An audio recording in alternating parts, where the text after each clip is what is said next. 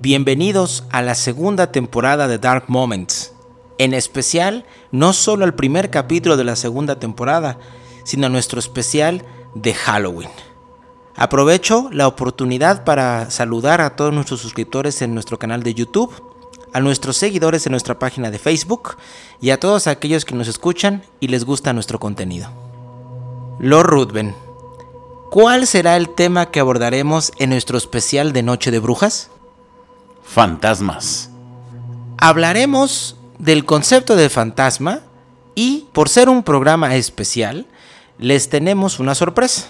No solo vamos a hablar del concepto de fantasma, sino que también algunos miembros de nuestra audiencia nos mandaron algunos audios con historias de fantasmas y también nos compartieron otras eh, de forma escrita. Así que hemos hecho una selección tanto de audios como de escritos de historias de fantasmas de nuestros oyentes y las escucharemos o las comentaremos durante este especial de Noche de Brujas.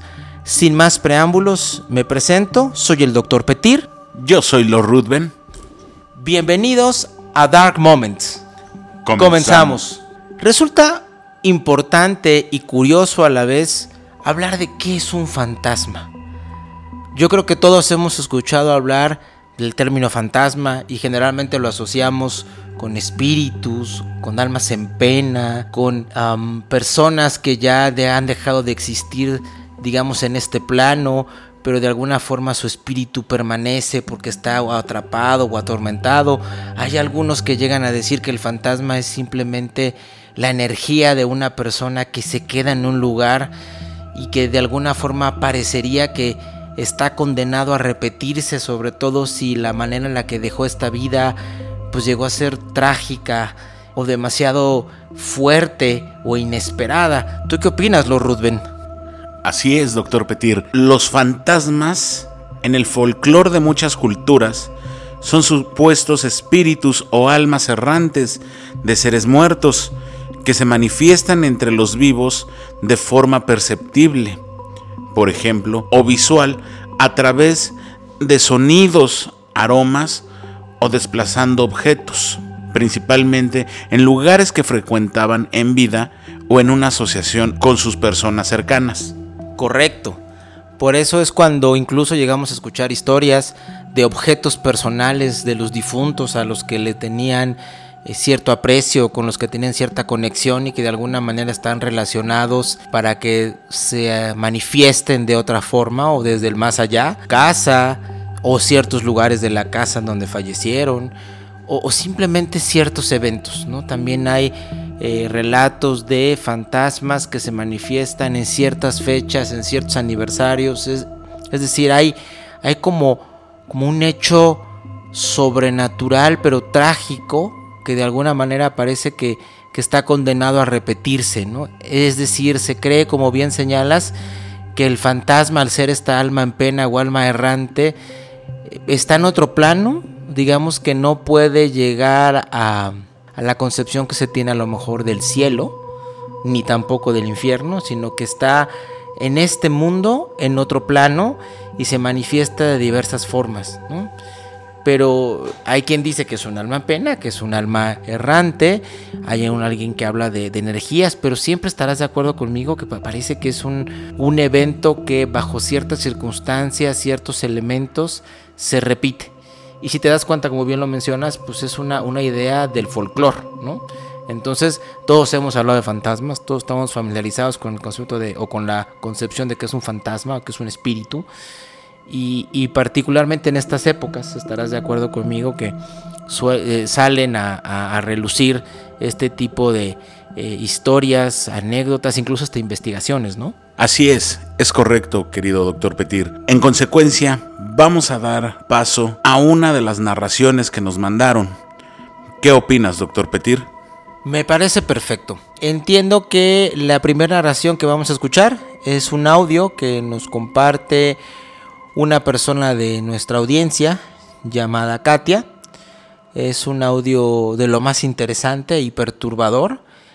Y pues bueno, tampoco quiero hacer ningún spoiler. Los Ruthven, ¿qué les parece si lo escuchamos a continuación? Hola, Yo les voy a platicar algo que me pasó hace algunos años mientras yo trabajaba en una tienda de ropa. En ese tiempo yo tuve una incapacidad y tuve que salir del trabajo como por tres meses, en los cuales mis jefes decidieron eh, cubrir mi vacante con una chica temporal. Cuando yo regresé de la incapacidad, mis jefes me dijeron que ella también era buena trabajadora y que pues eh, si yo le enseñaba eh, podían cambiarla de departamento. Y así lo hice. Pero cuando yo llegué sentí algo muy extraño con ella. Ella a veces se me quedaba viendo muy fijamente, eh, aunque yo no, no sé, no, platicara o estuviera trabajando, sentía su mirada que, siempre estaba como observándome. Ella tenía una característica muy peculiar que era su piel era como si fuera la de una persona muy anciana, eh, muy seca. No quiero decir esto con arrugas, sino más bien como muy seca. Y esta chica siempre, este, no sé, hacía comentarios como fuera de lugar, como yo no creo en Dios o, cosas así muy sin sentido porque ni siquiera platicábamos de, de, un tema parecido y ella llegaba y hacía algún comentario extraño. Bueno, empezaron a pasar ese tipo de cosas que yo, no sé, me movían las cosas del lugar en el departamento y pues yo decía, pues puede ser cualquier cliente o, incluso ella, ¿no? Pero pues yo no lo tomaba como, como otra cosa, algo paranormal. Entonces, eh, una vez tuvimos una discusión ella y yo, porque le di una indicación y ella no lo hizo y se portó muy grosera. Entonces, cuando ella fue a, pues, acusarme con el jefe, en vez de darle la razón a ella, me la dieron a mí. Y pues ese día ella se quedó muy molesta. Y recuerdo que me dijo que, que yo no estuviera tan tranquila, que porque este, así como me había ido de incapacidad, me, había, me hubiera podido ir en otro momento o más tiempo y que ella se iba a quedar con mi puesto. Y pues no sé, a mí la verdad me dio risa y no, no la tomé en cuenta. Pero ese día de esa discusión, cuando yo llegué a mi casa, eh, mi marido no estaba y estaba, este, se había ido a una fiesta. Entonces yo me quedé recostada con mi hija en la misma cama. Cuando yo me acosté, pues me quedé dormida, ¿no? Este, abracé a mi hija y me quedé dormida, pero la abracé y pues di la, di la espalda hacia, no sé, un pequeño tocador que yo tenía ahí en, en mi cuarto. Y de repente sentí en la parte de atrás como si hubieran tirado una bolsa con, con arena o con algo demasiado pesado que cayó dentro de mi habitación detrás de mí. Cuando volteé, pues casi me voy de espaldas, porque era ella. Ella era esta chica, no lo soñé y estaba entre dormida y despierta. Y, y cuando volteé la vi, ella solamente me estaba sonriendo. Entonces yo quise hablar, pero pues de esas veces que uno se le va hasta la voz del miedo y no pude. Entonces lo que lo único que hice fue empezar a rezar en mi mente. Entonces empecé a rezar y, hasta movía mis ojos este, diciendo que, que, era como un sueño o que se iba, quería despertar, pero no era un sueño, o sea, lo estaba, la estaba viendo. Entonces, este, en eso, cuando yo empecé a rezar, ella empezó a, sonreír y a soltar su risa y pues me dio mucho coraje y, dije en mi mente, bueno, si no te sirven este, mis rezos, pues te va a servir unos cuantos insultos. Entonces empecé a insultarla igual por la mente y en eso llegó mi esposo. En el momento que él abrió la puerta de la calle, desapareció, se desapareció en, en mis ojos. O sea, yo la estaba viendo, no la, no la podía dejar, quitar los ojos de encima y cuando mi esposo abrió la puerta, este, se desapareció. Eh, al día siguiente yo obviamente se lo platiqué a mi esposo y me dijo que a lo mejor estaba soñando, pero no era un sueño. Cuando yo llegué al trabajo le platiqué a una de mis, de mis amigas y me dijo que qué iba a hacer. Cuando ella llegó, esta, esta chica llegó a, a verme, me preguntó que, que si había tenido buena noche y me estaba sonriendo. Y ahí me di cuenta que no había sido un sueño, que realmente había pasado y que ella había estado en mi casa. Entonces eh, le dije, sí, fíjate que sí, tuve con algunas, algunos este, incidentes, pero sí tuve un buen sueño. Porque al final, oye, por cierto, ¿tú crees en Dios? Le pregunté, que ya me había dicho ya que no. Y me dijo, no. Y le dije, ah, pues ¿qué crees que yo sí? Y yo creo que si existe algo malo, es solamente porque Dios lo creó. Entonces, ante Dios, nada ni nadie va a poder este, superar su, poder ni, su amor. Entonces, eh, se sonrió, se siguió como burlándose y se dio la vuelta. Ese mismo día ella fue a, este, a recursos humanos a pedir su, su finiquito porque ya no quería trabajar ahí. Y desde que se salió ella, eh, más bien desde el día que ya no, ese día que tuve la discusión con ella, no la volví a ver. Y era a lo mejor un poco extraño porque, pues bueno, yo vivía antes en un pueblo chico y pues todos ahí medio nos conocíamos o por lo menos nos ubicábamos y de ahí ya jamás la volví a ver ni a saber de ella. Entonces, pues yo creo que, que era una bruja y que me quería pues intimidar.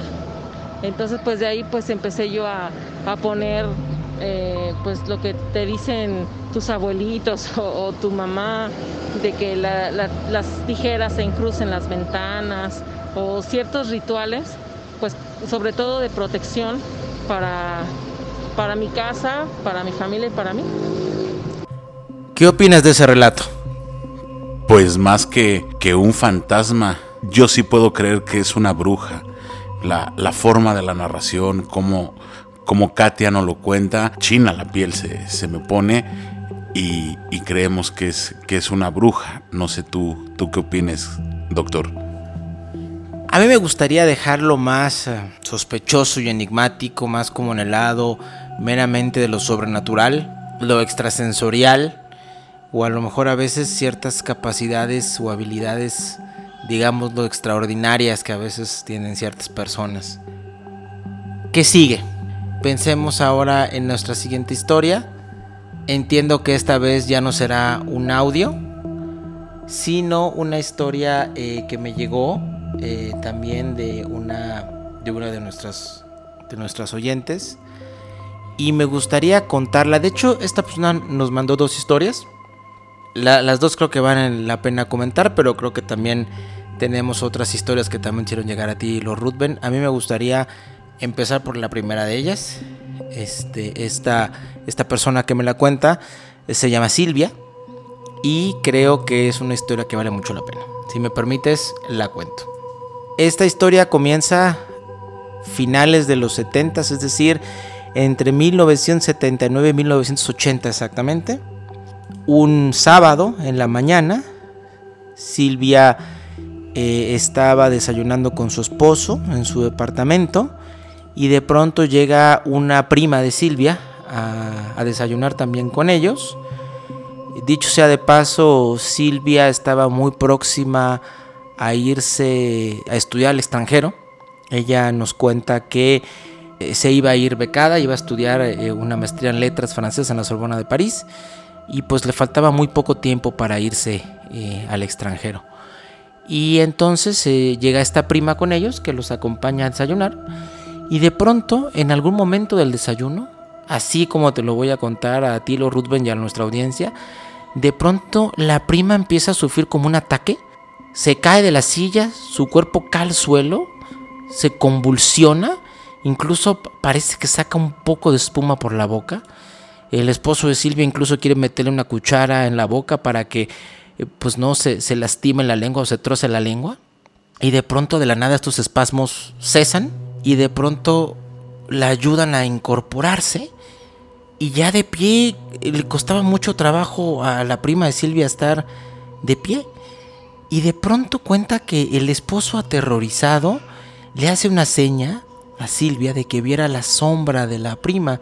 Y dicen que la sombra de la prima era como un viejito encorvado. Y que de pronto esta, esta chica, la prima, empieza a hablar en otro idioma. dicen que hablaba latín. Y pues eh, eh, todo mundo que quien conocía a esta prima, pues no, no, no hablaba ningún otro idioma más que el español. Y, pues no entendían lo que decía. Y, aparte no solamente era la, sorpresa de la sombra, la sorpresa del idioma, sino que la voz era distinta. La voz era claramente una persona mayor, un hombre mayor.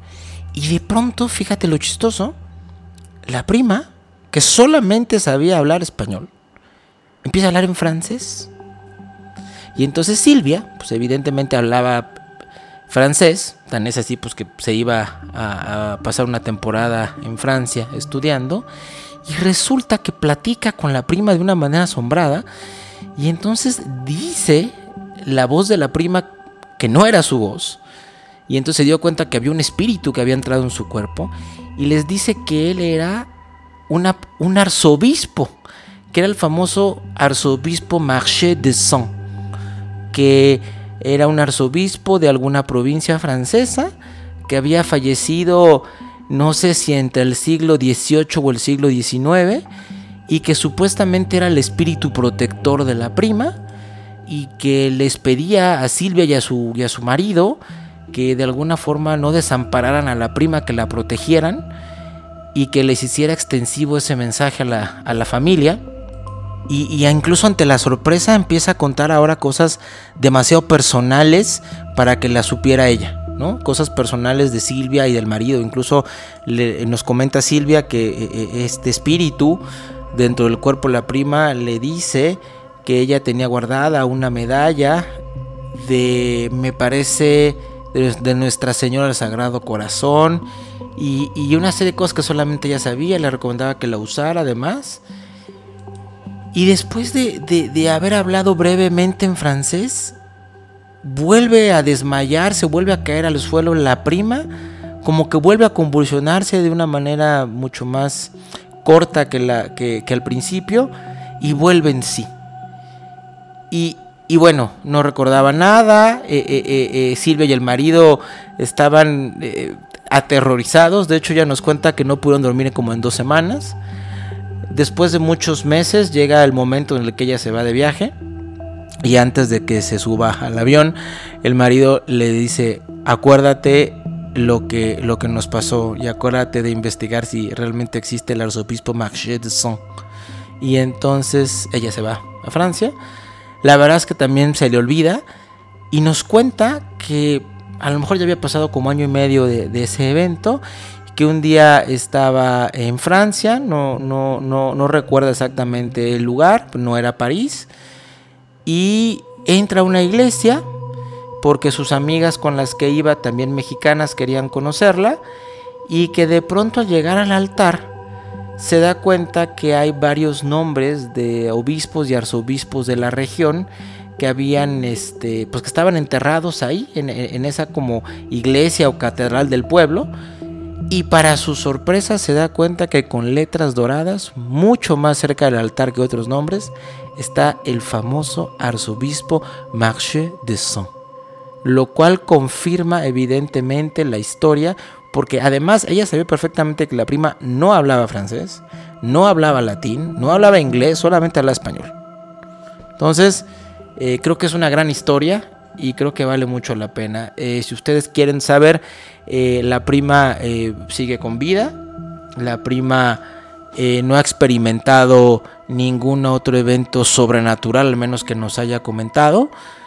Y, y pues resulta interesante esta explicación como de un fantasma, un espíritu, pero más un espíritu protector ¿no? que se le posesiona para manifestarse frente a su familia para decirles que la protejan.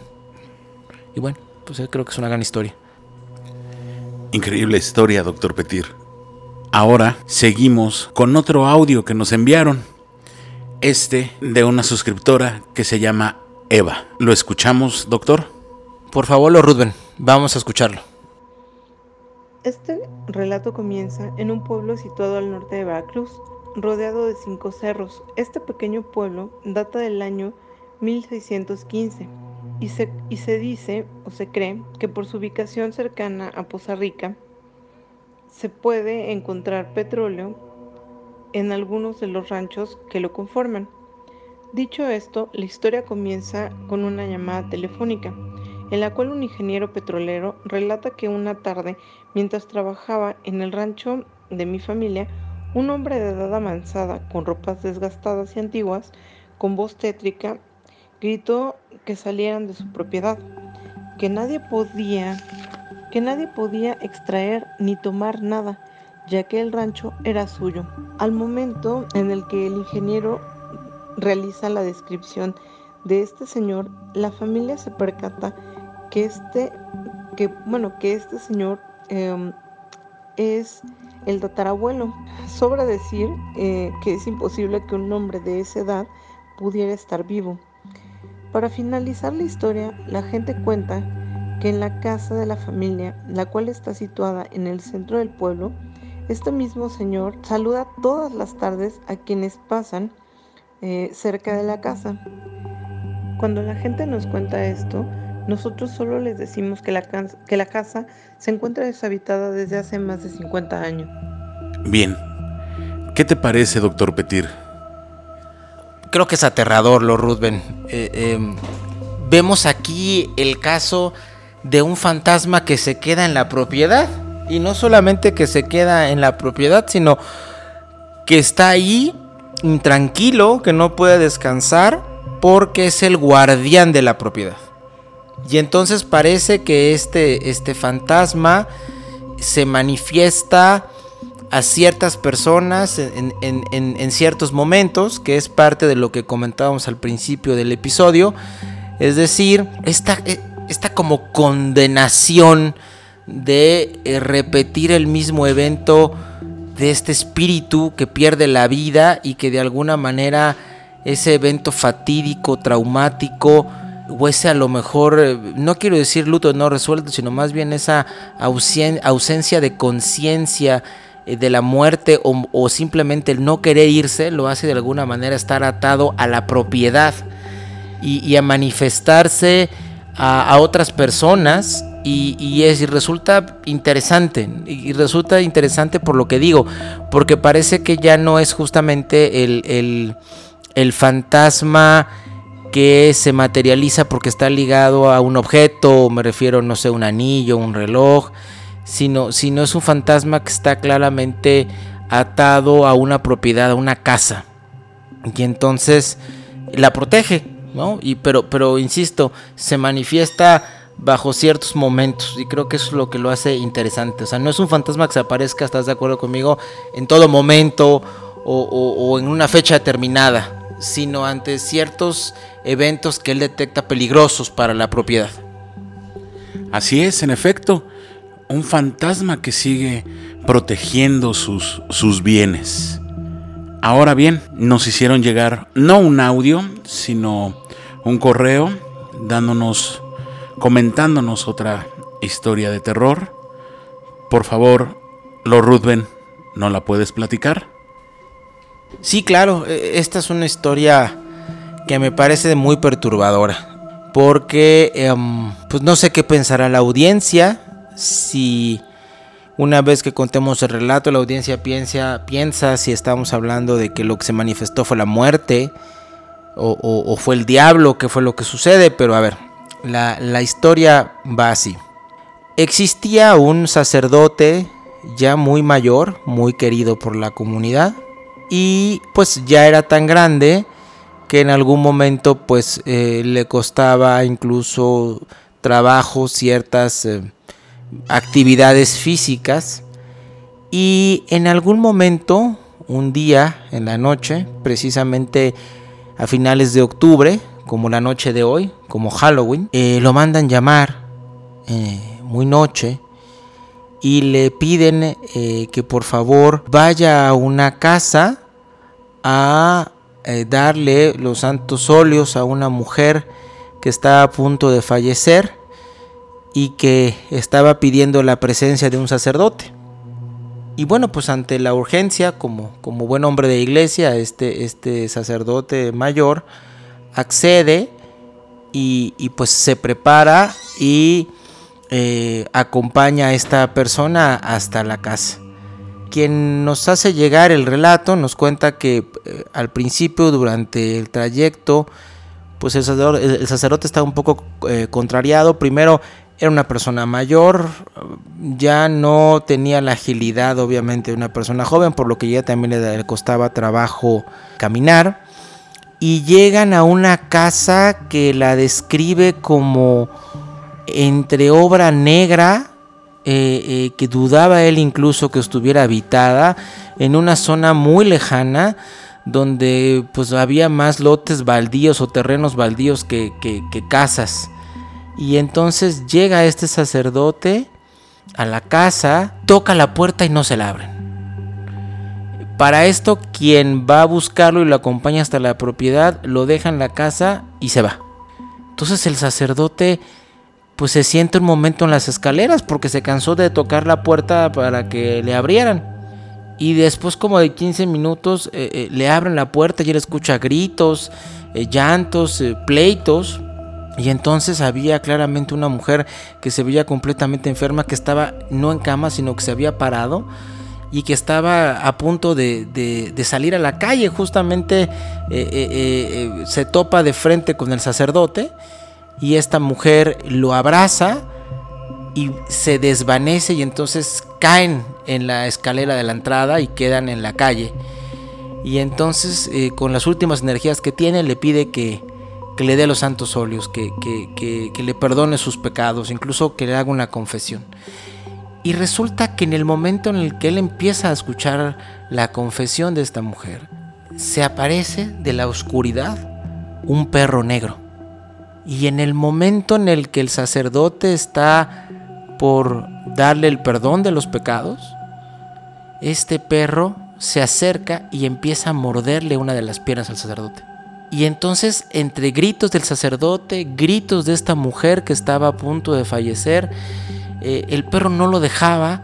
La gente que estaba pues todavía dentro de la casa viendo este espectáculo, se acercaron al perro para querérselo quitar, pero el perro no dejaba de morder al, sacerdote en, la, pierna, le libera una pierna y le muerde la otra, y el sacerdote como puede entre sangre, llantos y gritos, por fin la absuelve, le da el perdón de los pecados a esta, a esta mujer moribunda y muere al instante. Y en el momento en el que muere esta mujer, el perro deja de morder la pierna del sacerdote y se aleja un poco, pero se queda a la distancia mirándolo. Y quien nos comparte este relato dice que el sacerdote, eh, sin poderse levantar con las piernas ensangrentadas, mira al perro a la distancia y dice lo siguiente, tú eras el diablo, pero yo te la gané. ¿Qué opinas de este relato, Lord? Estremecedor, doctor Petir. Puede ser una posesión, puede ser un fantasma, algo, algo increíble con, con esta narración que nos, que nos enviaron. Grandes audios, grandes narraciones. Comunidad, ¿ustedes qué opinan? ¿Existen los fantasmas? ¿No existen los fantasmas? Déjenos sus comentarios. Recuerden que estamos en Noche de Brujas y después en Día de Muertos. Así que si ustedes quieren compartir con nosotros sus historias y relatos de fantasmas, será un placer escucharlos e incluso seleccionar algunos para comentarlos posteriormente. Les agradecemos como siempre que nos escuchen y los invitamos a todos por favor a que se suscriban a nuestro canal, a que le den like a nuestra página en Facebook y a que se suscriban a nuestro canal y nos escuchen. Y recuerden que las fuerzas del mal están donde menos lo imaginamos.